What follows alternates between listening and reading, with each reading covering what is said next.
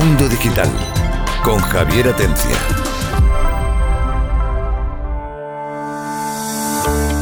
Hola, buenas tardes y bienvenidos a Mundo Digital. Hoy lunes vamos a hablar de un, tema bastante importante, un tema que nos atañe a todos, porque vamos a hablar de nuestra salud, pero no vamos a hablar eh, de nuestra salud, de qué es bueno hacer o qué no es bueno hacer, ni de hábitos saludables. Vamos a hablar de una profesión que es la de investigador que es una profesión que no es tan pública, pero que realmente son los que hacen que nosotros pues vivamos más años, que nos curemos de enfermedades.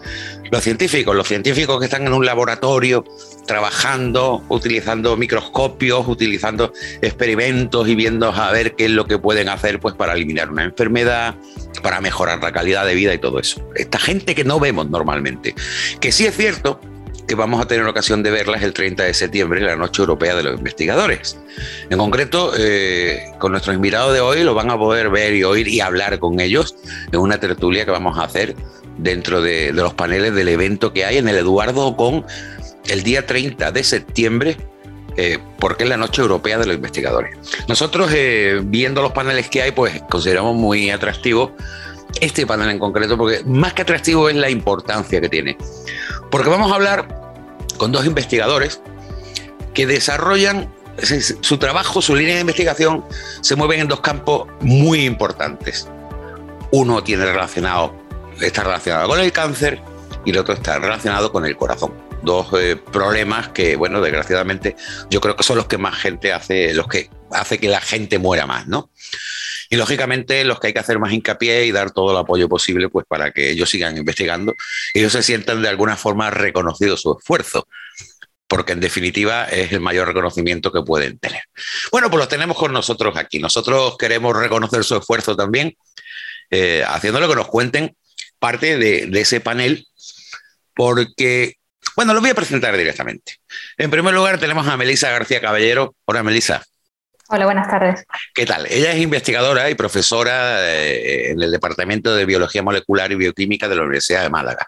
También eh, colabora con el Centro de Biología del Cáncer de la Universidad Católica de Lovaina, de Bélgica, y hace un montón de cosas más. Y su línea de investigación nos la va a contar ahora después, porque eh, de hecho, si buscan su nombre en Google, la googlean un poco, van a ver que, tiene muchos reconocimientos y que hay muchas noticias hablando de su línea de investigación con lo cual demuestra la importancia y, lo bueno que puede ser pues, para el resto de, los humanos. Y también tenemos a Adrián Ruiz Villalba, él es doctor en biología, es investigador del programa de jóvenes investigadores del Ministerio de Ciencia, Innovación y Universidades en el Departamento de Biología Animal de la Universidad de Málaga. Eh, también trabaja en IBIMA, plataforma Bionat, situada aquí en Málaga, en el Parque Tecnológico. Y su línea de investigación es el estudio de los mecanismos celulares y moleculares de la fibrosis cardíaca. Es decir, cuando nos da un infarto, qué es lo que ocurre en nuestro corazón y algunas otras eh, cosas asociadas a eso, que bueno, en su investigación pues están viendo cuál es el funcionamiento y desde luego cuál es el mejor tratamiento para ello. Bienvenido, Adrián. Bien hallado, buenas tardes. También pueden buscar a Adrián en, Google y van a ver la cantidad de, reconocimientos que hay a su trabajo en conjunto con otras universidades, no solo con la de Málaga, de sus investigaciones y con su tesis doctoral eh, que ha tenido tanto efecto, por decirlo así. Bueno, ¿qué os parece? Voy a presentar a estos colaboradores porque realmente me he quedado con vosotros dos, me he olvidado del resto de compañeros. Así que Francis Villatoro, bienvenido, nuestro doctor en matemáticas, físico e ingeniero. Buenas tardes, un placer estar de nuevo con vosotros. Antonio Sevilla, maestro y subdirector del Colegio MIT. Hola, buenas tardes, ¿qué tal? Juan Antonio Romero, buena gente, ¿qué tal? ¿Cómo estás? No se te oye, Juan Antonio. Eh, Juan Miguel Enamorado, nuestro psicólogo de la sí, Perdona, ahora sí. Tenía el audio quitado. Eh, ¿Qué tal, Juan buenas Miguel? Buenas tardes, buenas tardes. Hola, ¿qué tal? Buenas tardes a todos. ¿Cómo están? Antonio Poncigo Alarcón, ¿qué tal? Muy buena, pues nada, aquí dispuesto a aprender un montón y a hacer una batería de preguntas que se nos va a quedar el programa cortito, cortito, cortito. Pues seguro. Y a Víctor Muñoz, ¿qué tal, Víctor Muñoz, nuestro doctor en robótica? Buenas, Serata, desde Nápoles. hay que decir que Víctor eh, en robótica, pero muy metido en la robótica médica. Sí, hago robótica quirúrgica. Sí, sí, por sí. Eso, me preguntaban a ir más por pues ese sintió que están pasando de, digamos, de, tener visto bueno de, ese fármaco o del efecto Exactamente. Bueno, eh, Melissa, tu línea de investigación me gustaría que de una forma breve la resumieras para que nuestros oyentes pues sepan más o menos eh, dentro de qué campo te mueves. Pues yo realicé mi tesis doctoral aquí en la Universidad de Málaga y durante ese periodo de tesis doctoral eh, me dediqué a ver el efecto que tenían distintos compuestos químicos, normalmente aislados de fuentes naturales o algunos también sintéticos, en la inhibición de formación de vasos sanguíneos.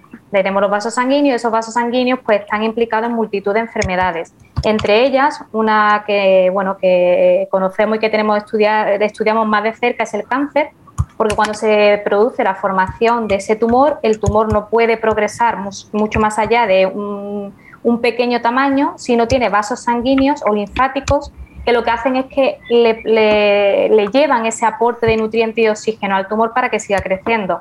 Entonces, bueno, pues estudiar estos vasos sanguíneos linfáticos son, de, como decía, de mucha importancia porque son los que al final promueven ese crecimiento tumoral y además facilitan vías para que las células tumorales que inicialmente se encuentran en una localización concreta pueden pasar a la circulación y a partir de ahí pues se diseminan dando lugar a la metástasis, ¿no? se, se extienden por el organismo y ocupan otros órganos principales diferentes a aquellos en el que se iniciaron. Entonces, bueno, pues eh, de ahí la importancia de buscar nuevos compuestos capaces de inhibir esos procesos de formación de vasos para así evitar o dejar, al final esto sería como acorralar al tumor, acorralamos a ese tumor para evitar que se extienda más allá, porque el tumor si está localizado, pues bueno, mediante, se puede extraer quirúrgicamente, se puede hacer otros tipos de terapia, radioterapia, etcétera, que al final pues consiguen o es más fácil de erradicarlo. El problema viene cuando efectivamente ya eh, está por más sitios, ¿no? Es decir, cómo atajamos, cómo eh, limitamos ese movimiento, ¿no? ese, esa invasión tumoral. Eso ya es lo, complejo y es lo que realmente pues, nos cuesta más trabajo afrontar. Bueno, sin duda, bastante interesante como para que también haya alguna pregunta sobre ese tema. Eh, Adrián, eh, te pido lo mismo. Eh, cuéntanos un poco cuál es tu línea de investigación. Pues mira, Javier, mi línea de investigación se centra, como tú has comentado antes, en una patología que es súper común, que todos tenemos un familiar o un amigo que, por desgracia, le ha podido pasar, ¿no? que es el infarto de miocardio. El infarto de miocardio no es más que una herida que se produce en el corazón en un momento determinado, no por un mecanismo físico como pasa en la piel, que tú te cortas o te hace daño por cualquier manera y parece una herida, sino porque una de las arterias que, le da de comer a ese corazón, una de las arterias coronarias se bloquea en un momento determinado por diferentes factores y eh, todo el tejido que normalmente eh, se nutre de esa arteria que se te ha bloqueado, pues eh, al no tener nutrientes se muere se muere y además ese músculo que no deja de latir desde que, desde, desde que se forma en el embrión hasta que ya dejamos de, hasta que fallecemos, ¿no? Un músculo que nunca descansa, que es cardíaco, pues esa zona concreta empieza a morirse y, se, y claro, tú tienes que recuperar el cuerpo que sabes que es muy sabio, no, no puede permitirse desangrarse por ahí. Entonces, la manera de taponar ese agujero, esa herida, eh, es generando una cicatriz fibrótica de proteína como lo, que nos ocurre, igual siguiendo un poco lo mismo símil, ¿no? lo que ocurre en la piel, ¿no? Eh, esa cicatriz que aparece, la diferencia de que en la, piel se acaba reabsorbiendo, pero en el corazón ya se queda para siempre. Y, mi investigación va en concreto focalizada a, está focalizada en el tipo de células que forma esa cicatriz, que son los fibroblastos cardíacos, que están ahí desde el principio del desarrollo, es decir, desde que el corazón se empieza a formarse, esos fibroblastos están ahí, y, son los que van a responder de esa manera al daño, permitiendo sobrevivir a corto plazo pues, a la persona a la que da el infarto. El problema viene de que con el tiempo, al final es un tejido fibrótico, un tejido rígido, un tejido duro, que impide bombear bien la sangre. Entonces, los, células que todavía están vivas alrededor de esa cicatriz tienen que hacer un sobreesfuerzo porque tienen que cumplir, digamos, con su parte contráctil y con la de las células que se han muerto. De forma tal que el efecto de la cicatriz va aumentando, afectando al corazón cada vez más hasta que llega un momento en el que el corazón no lo soporte. Es decir, tú puedes soportar un primer infarto, ¿no? si no es muy grande en tamaño, esa cicatriz pequeña se te queda ahí, pero se va complicando, se va endureciendo y, va afectando a las células vivas que tiene alrededor. Estas se sobrecargan de trabajo y acaban muriendo también. Entonces, esta final acaba, acaba ocurriendo que de media se sabe además que, que a los cinco años de haberte dado un primer infarto hay un alto riesgo de que te dé unos segundos y que sea más fuerte que el primero, ¿no? De ahí todos los tratamientos que los médicos ponen a las personas que han sufrido así infarto, ¿no? Bueno, dos líneas de investigación que los dos habéis nombrado la misma palabra, fármaco que es lo que queríamos también un poco eh, charlar con vosotros. Eh, ahora con el coronavirus y con las vacunas, la gente ha aprendido mucho de estas cosas. No sé si os habéis dado cuenta. Antes nadie se preguntaba cuánto tiempo se tardaba en desarrollar una vacuna ni qué pruebas había que hacer. Y han salido un montón de doctores, y digo doctores entre comillas, que te dicen, oh, pues mucho tiempo, oh, pues en poco tiempo, pues yo no me fío. Es decir, hay un procedimiento eh, estandarizado, imagino, desde que vosotros en vuestros laboratorios desarrolláis un fármaco, bien sea para el caso de tumores eh, como Melissa o bien sea para el caso de, de infarto de miocardio como de Adrián. Pero realmente ese proceso es tan complejo como aparenta de cara a cuando leemos noticias sobre ellos cualquiera de los dos me podéis contestar. Es decir, eh, ¿cuál es el procedimiento? Vale, vosotros sacáis un fármaco ahora mismo, o mejor dicho, no sacáis el fármaco, mm, descubrís un método para paliar pues, el crecimiento de los tumores, eh, para mejorar precisamente esas lesiones cardíacas después de un infarto de miocardio y demás. ¿Y ahora qué hacéis? Mm, le ponéis una etiqueta y lo lleváis a la farmacia, ¿no? ¿Verdad? Bueno, ¿cuál es el procedimiento que habría que hacer? Bueno, pues el procedimiento, yo creo que esto eh, aquí tanto Adri como yo podemos tener, eh, tener opiniones muy similares porque yo creo que o bien sea para una enfermedad o para la otra, al final el procedimiento es un procedimiento lento. Eh, desde que nosotros probamos este compuesto, yo personalmente en mis células que tengo en una plaquita de cultivo, hasta que esto se, se materializa y da lugar a un fármaco, a una vacuna, a una terapia, el procedimiento es bastante largo. No quiero decir años, pero eh, bastante más tiempo, se necesita bastante más tiempo que lo que hemos necesitado para generar la vacuna del COVID, sin duda. Eso habría que multiplicarlo perfectamente por 10, 15 o incluso más.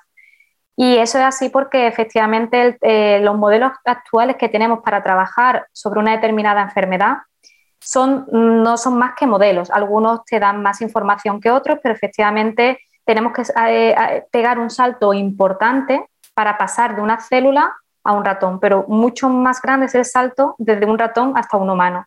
Entonces, bueno, esos modelos cada vez están bastante, bastante más mejorados y tenemos muchas técnicas novedosas que nos permiten afrontar y estudiar una enfermedad desde muchos enfoques distintos, de una manera muy multidisciplinar, interdisciplinar y eh, translacional, pero efectivamente eh, no es algo inmediato. Tenemos que estar muy seguros que un humano no se experimenta. A un, humano, le tenemos que dar un fármaco que efectivamente estamos seguros y de ahí que, se lancen ensayos clínicos, primero en un número más pequeño de, la población, de pacientes, y después ese ensayo clínico vaya pasando por distintas fases de aprobación, eh, incrementando el número de pacientes para efectivamente mejorar no solamente el efecto del fármaco, que a mi parecer es lo más sencillo, sino la aparición de, no efectos que no sean tóxicos, que esos son los efectos secundarios indeseados y que por desgracia pues aparecen en muchísimos, muchísimos casos. Es decir, desde un screening inicial que yo pueda hacer en el laboratorio donde selecciono o, tengo como partida unos 100 compuestos, al final me atrevo a decir que si con suerte uno llega a algún ensayo clínico, eso ya yo estoy contenta, estoy muy contenta con eso. Si se lo doy al ratón y veo el mismo efecto que he visto en la célula, pues genial. Y si eso al final consigue, eh, se lanza en un ensayo clínico, eso ya para nosotros es un, orgullo y una gran satisfacción. Un éxito, un éxito total, sí. Yo quería preguntaros también si me estáis hablando de una serie de, pasos y tiempos, ¿no? ¿En qué porcentaje ese tiempo, eh, vamos a decir, se pierde, ¿vale? Administrativamente. Es decir, yo entiendo que a nivel médico, de seguridad, de experimentación, tiene que haber un tiempo, ¿no? Hablamos de efectos secundarios, resultados, otra prueba, eh, del ratón pasa, no quiero decir otro animal, ¿vale? de ahí pasa una persona y todo eso, pero administrativamente imagino que eso llevará un papeleo tremendo, ¿no? Adrián, por ejemplo. Sí, bueno, en realidad mi perfil no, no, llega, digamos, a esa fase de, de, de meterse en ese jaleo, ¿no? en esa burocracia que hay detrás de esa historia, eso más lo hacen, los que tienen mucho más experiencia con eso son los médicos al final, son los que cuando tú les desplaces una propuesta de una molécula que, puede, que tú consideras que puede eh, ser considerada en un momento determinado un fármaco, son ellos los que tienen que, hablar con la Agencia Española del Medicamento para organizar un ensayo clínico en unas condiciones muy, muy restringidas por la, por la ley, que, necesita pues salas blancas, necesita pacientes con un perfil determinado, una N, un número de pacientes muy concreto, y, que ellos vean de verdad que la inversión que se va a hacer en eso, normalmente además soporte no solamente gubernamental, si la cosa pinta muy bien, alguna farma va a estar pendiente de la historia del principio. Es decir, eso tiene, eso tiene muchísimo, como tú bien decías, Javier, muchísimo papeleo, mucho trabajo de gestión detrás de esa historia. Bueno, dejo la oportunidad a mis compañeros. Yo me callo durante un ratito. Me cuesta no seguir preguntando, pero voy a intentarlo. Así que cualquiera de nuestros colaboradores puede preguntar. Y recuerden una cosa: eh, el día 30 de septiembre, en la Noche Europea de los Investigadores, en el Eduardo Con, van a estar Adrián, Melisa y tres compañeros más, eh, tres investigadores más, para hablar de estos temas. Y allí van a poder hacer lo mismo que estamos haciendo nosotros aquí: participar con ellos y si tienen preguntas, pues ya sea tanto por su línea de investigación como por el tema que estamos tratando, pues tienen esa oportunidad. Así que ya les recuerdo que el día 30 de septiembre en el Eduardo Con, en la Noche Europea de los Investigadores, por la tarde, vamos a tener este panel. Así que me callo y no sé quién va a preguntar primero, porque Antonio Sevilla. Adelante, Antonio. Bueno, yo, bueno, a ver. Yo tengo una pregunta que podéis contestar cualquiera de los dos. Eh, bueno, tanto, porque las dos líneas de investigación que vosotros lleváis, yo considero que son males endémicos de la longevidad ¿no? humana. Estamos aumentando el, tiempo de vida y con lo cual, pues evidentemente surgen este tipo de problemas. Pero eh, como persona neófita en, todos estos temas, eh, yo me pregunto si con un coronavirus somos capaces de movilizar al mundo y de ponerle solución o medio solución rápida. Eh, los dos temas que vosotros tratáis, las dos líneas que vosotros tratáis, ¿se podrían acelerar si todo el mundo estuviera a una o realmente son tan difíciles de solucionar que llevan tanto tiempo? Eh, bueno, pues yo estoy segura que si le ponemos el mismo empeño que le hemos puesto al coronavirus, mm, avanzaríamos todos mucho más rápido. Al menos en mi campo, yo creo que Adri comparte esta opinión conmigo eh, hemos visto el despliegue y, cómo se han aunado fuerza y dinero, financiación, etcétera, cuando realmente ha habido un mal mayor, como ha sido la pandemia que todos hemos atravesado recientemente. Y efectivamente existen otros males que, bueno, pues que lo estamos viviendo día a día a todos nos toca de tener algún familiar, un amigo, un compañero que sufre un infarto de miocardio o, algún tipo, le diagnostican de repente algún, algún tumor.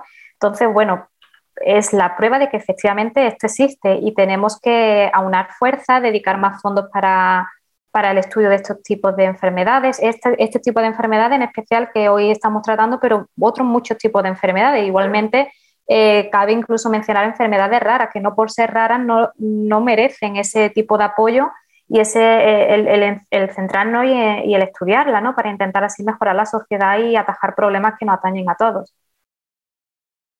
Yo sí, yo estoy de acuerdo con Melissa. Lo que pasa que es, es difícil determinar, porque quién tiene esa potestad, ¿no? ¿Qué es más importante? ¿Aunarnos para los próximos cinco años y estudiar el infarto de miocardio? ¿O aunarnos todos para los cinco años y estudiar el cáncer? ¿Qué tipo de cáncer? Entonces, yo creo que, teóricamente sería bueno aunar fuerzas y, y, yo creo que eso aportaría mucho a la sociedad, trabajando, digamos, un equipo homogéneo de investigadores todos a una, pero creo que es una aproximación poco realista, ¿no? Al final cada uno tenemos nuestro nicho, nuestro, eh, nuestra experiencia y, aunque eh, cuando tú investigas y buscas fármacos, buscas soluciones, yo creo que en eso los médicos tienen bastante claro ese tipo de perspectivas, ¿no? Esos son sus paradigmas, ¿no? Con una sola misma molécula quiero curar a cuanto más personas mejor al mismo tiempo, ¿no? En el fondo eso no es realidad, que al final tú tienes una heterogeneidad grande dentro de, de las patologías que nos afectan a todos y nadie tiene la potestad de decir esto es más importante que esto otro. El caso del COVID ha, sido una excepción, sin duda, a nivel mundial, que había que erradicar porque ha puesto, ha puesto en peligro la especie humana al completo. ¿no? Entonces, es que o quitábamos esa historia de en medio o, o, es que no habría nadie que pudiera investigar ninguna otra cosa. Quiero decir. Entonces, al final, yo creo que eso es. ¿Sería ideal? Sí. ¿Es, ¿Que es realista? Yo creo que no. Yo creo que eso es muy complicado. Francis, Francis Villatoro quiero, creo que quería preguntar también, ¿no? Sí, bueno, en, relación al, tema del, COVID, claro, las vacunas que han tenido más éxito han sido las de ARN mensajero y, bueno, y otras vacunas que utilizaban unos vectores de adenovirus ya que estaban muy establecidos. Parecía como que eh, ha dado, hemos tenido la suerte de que ha dado la coyuntura de que las vacunas desarrolladas para el SARS y para el MERS estaban a punto de poderse lanzar, entre comillas, al, mercado. Y claro, viene una COVID que, es un, coronavirus muy parecido y eso ha acelerado mucho eh, el avance. En vuestros campos también está ocurriendo, es decir, hay, ahora mismo algunos tópicos en, eh, cardiología o en, temas de oncología que están muy próximos a ser resueltos y que probablemente en pocos años lleven a que se inicien unos ensayos clínicos que nos lleven a, un tratamiento rápido. o, pensáis que es muy diferente? Porque obviamente tanto el tema del, infarto miocardio como el tema del cáncer son temas muy, muy extendidos. Hay muchos tipos de cánceres y, los factores que influyen en el miocardio, son, en la cardiopatía, son también enormes. ¿no?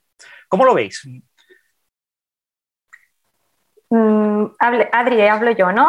me estoy adelantando siempre. Si tú quieres responder primero, no, me lo dices. Em, a ver, yo pienso que se ha, en el tema, en el campo del cáncer se ha evolucionado mucho, se está evolucionando mucho, se están implementando nuevas estrategias terapéuticas que están dando resultados bastante positivos y prometedores.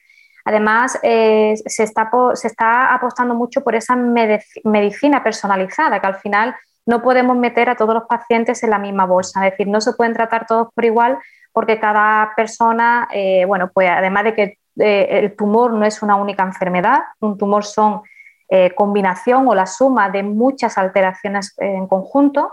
Al final tenemos que darle a cada uno esa, eh, qué es lo que necesita. Tenemos que analizar a ese paciente de forma individualizada para darle así el tratamiento que mejor se ajusta. Entonces, como ponerle un traje, el que el traje que le viene bien a este paciente no le viene bien, incluso el mismo tipo de tumor no se debe tratar de la misma forma, pese a que sea un tumor microcítico de pulmón, eh, ese no va a ser igual que otro paciente que tiene un tumor microcítico de pulmón. Por supuesto, las diferencias son mucho más acusadas si se tratan de distintos tipos de tumores, pero incluso el mismo tipo de tumor puede que no requiera ese mismo tratamiento. No se puede dar eh, un fármaco a todos por igual sin analizar si hay una mutación o si lo que tiene es un conjunto. Es decir, hay que analizar todo en su conjunto y a cada uno ofrecerle lo que necesita y lo que mejor se ajusta a ese perfil que estamos estudiando y que, está, y que se manifiesta en el paciente. Entonces yo creo que en ese aspecto se ha evolucionado bastante. Cada vez se está apostando más por analizar, estudiar el paciente de forma individualizada y ofrecerle lo que mejor se, le ajusta.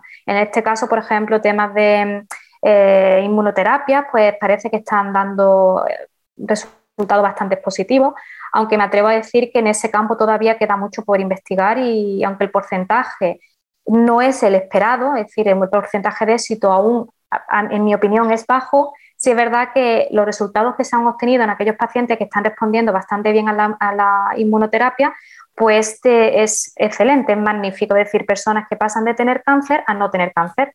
Entonces es una enfermedad que tiene cura y que estamos viendo que efectivamente el paciente que responde pues se cura. Mm, es, eh, vuelve a su vida normal, se recupera y adiós cáncer. Entonces eso es algo bastante positivo que pues da eh, bastante esperanza, ¿no? Eh, tú dices, bueno, pues si tengo que desarrollar un cáncer, si me da mi inmunoterapia, pues yo sé que me puedo curar.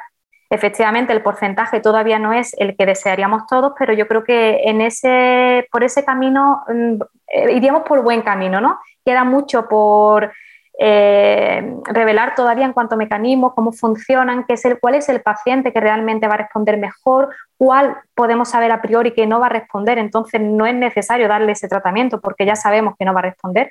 Entonces, bueno, pues yo creo que sí, que en este aspecto estamos avanzando bastante, y, pero todavía queda mucho por, por descubrir y por investigar. Eh, Juan Miguel, tú también tienes una pregunta, ¿verdad? Sí, yo quería hacer una pregunta para cualquiera de los dos. Eh, sobre el tema que estábamos hablando antes de la investigación a nivel mundial, ¿no? Eh, ¿Cómo se encuentra España a nivel de investigación, tanto en líneas de investigación, es decir, qué es lo que se está estudiando aquí, comparándolo con otros países europeos o, o incluso el resto del mundo, y de financiación, cómo estamos desfinanciados, cómo estáis desfinanciados los investigadores en España frente a otros países y cómo está cundiendo esa financiación, es decir, qué resultados se están obteniendo en relación con la financiación que se está teniendo en España si lo comparamos con otros países, cómo estamos a, nivel mundial en comparativa. Bueno, yo si me permití la, aventura de contestar esa pregunta, porque es meterte directamente la, la pelearte con el diablo. ¿no? Eh, con respecto a la cantidad de, financiación, dudo mucho que nos encontremos jamás con un investigador de cualquier país del mundo que te diga hay suficiente dinero para investigar. ¿vale? O sea, hay que partir de ese contexto. La investigación es cara, la investigación necesita recursos, porque una cosa que, bueno, que, aquí se trata de soslayo, pero es una realidad, tú tienes que mm, pegar muchos tiros a diferentes sitios para ver en cuál aciertas, ¿no? Al final, esto no es un huevo que se echa a freír ni es un trabajo lineal, es todo lo contrario. Es muy heterogéneo, cada patología tiene diferentes niveles de complejidad y, y yo creo en ese aspecto, yo rompo una lanza porque al final me toca muy de cerca, que creo que en este país se está pecando mucho, que ha mejorado muchísimo en los últimos años, eso es una realidad. Nuestra comunidad autónoma también, eso hay que reconocerlo, se está apostando mucho más por el talento y ahora hay mucha gente muy buena que está volviendo y que está intentando buscar su sitio en, su tierra y, aportar esos conocimientos que, han adquirido fuera, ¿no? en otros centros de prestigio internacional, venir aquí a implementarlo en España. Pero el, problema es que eh, la investigación básica, y es una cosa que, insisto, aquí en esta, en, este, en esta reunión, en esta entrevista se ha tratado de soslayo, ayudaría mucho a acertar en ese camino y a cortar ese camino entre el fármaco de prueba y el fármaco del paciente, ¿no? Porque al final la investigación básica lo que te aporta es, inviertes mucho dinero, sí, pero cuando obtienes un resultado muy positivo, aceptas una, tienes una diana eh, mucho más clara sobre la que apostar. Tienes el caballo ganador. Entonces, todo toda la inversión que tú hagas después te viene bien. Pero tienes que invertir en la eh, básica, ¿no? Adrián, nos quedamos con. Te quedas con la palabra en la boca porque hay muchísimo que hablar sobre todo esto, pero tenemos la buena noticia, vuelvo a repetirlo, de que vosotros vais a tener la ocasión de ser uno de los paneles eh, que van a ver en el Eduardo Con el 30 de septiembre, viernes, y sobre las 7 de la tarde, más o menos, creo que os tocará a vosotros, un poquito por ahí, en torno a eso, en el que vamos a hacer exactamente lo mismo que aquí. Vosotros, eh, junto con tres investigadores más de vuestro equipo, vais a contar un poco eh, de qué va y después voy a dar la oportunidad que el público pueda participar como lo estamos haciendo nosotros. Desde luego aquí nos estamos quedando con un montón de preguntas y con un montón de ganas de seguir hablando. Y lo único que podemos hacer es primero recordarles que si quieren volverlo a oír, aparte de oírlo en Radio Málaga, Granada, Jaén y Almería, también lo pueden encontrar en Spotify, buscan Mundo Digital y ahí tienen todos los programas de esta temporada. Y, por supuesto, darle las gracias a, Adrián, a Melissa, eh, por la labor que, que, estáis haciendo, ¿no? Una labor que, como dije al principio del programa, es una labor que no lo vemos en la calle, físicamente, pero que ahí estáis, ¿no? Y que si yo tengo problemas de corazón, tengo problemas de diabetes, entonces me tomo una pastillita sin más y no pienso en todo lo que hay detrás para que esa pastilla, eso son muchas noches sin dormir, imagino, muchas preocupaciones, eh, buscar financiación, buscar fondos, eh, hacer pruebas, eh, luchar contra la burocracia. En fin, y solo que tenéis que hacer, entre otras cosas, vosotros los investigadores. Así que daros las gracias por vuestro trabajo, por vuestra labor y daros las gracias pues, por estar aquí en Mundo Digital y poder, pues bueno, hablar también a través de, la radio y por supuesto en la próxima temporada de Mundo Digital, pues a ver si podemos repetir, porque quedan muchas cosas en el tintero. Así que Adrián, muchísimas gracias. Melissa, muchísimas gracias. Muchas gracias. al resto de equipo de Mundo Digital, pero es que no nos da tiempo más. Y ya saben, el jueves, último programa de la temporada hasta septiembre, así que no se pierdan Mundo Digital el jueves, que hablaremos también de otros temas que sin duda les va a molar. Mundo Digital con Javier Atencia.